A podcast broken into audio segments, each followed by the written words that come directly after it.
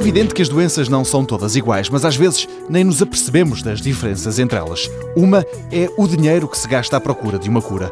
Para os males do mundo rico e ocidental não faltam euros, mas lembra a professora Fernanda Proença, nem todas têm essa sorte. Essas chamam-se doenças órfãs. São doenças que ou abrangem uma população que tem um nível económico muito baixo e que, portanto, não tem dinheiro para pagar os medicamentos, portanto, não é propriamente proveitoso investir aí, ou que abrangem uma faixa muito pequena da população. Portanto, doenças, por exemplo, formas de cancro que atingem 8 a 10% da população. Há uma faixa relativamente pequena eh, de pessoas que irão usar a medicação que se desenvolve para esse tipo de doenças. Mas se a indústria farmacêutica descura essas doenças, os investigadores universitários não.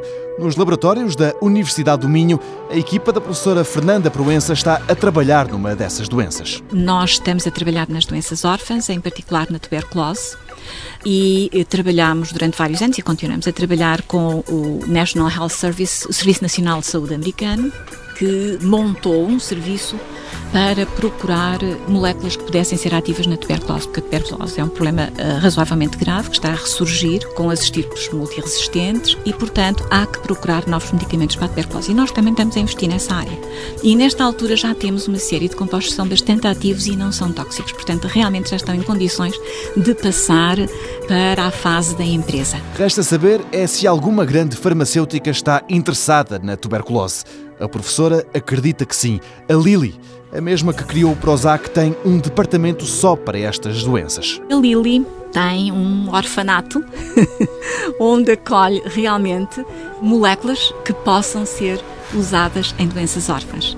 Eu eh, soube isso diretamente porque o Serviço Nacional de Saúde americano contactou-nos e disse-nos exatamente para abordarmos a Lili ao abrigo deste programa que eles têm de acolher moléculas eh, que possam ser eh, usadas e comercializadas para doenças órfãs para prosseguirem depois o trabalho de analisarem a viabilidade de transformar a molécula no medicamento. São órfãs, mas não estão esquecidas.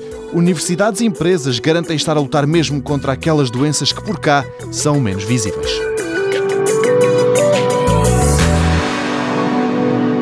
Mundo Novo, um programa do Concurso Nacional de Inovação BSTSF.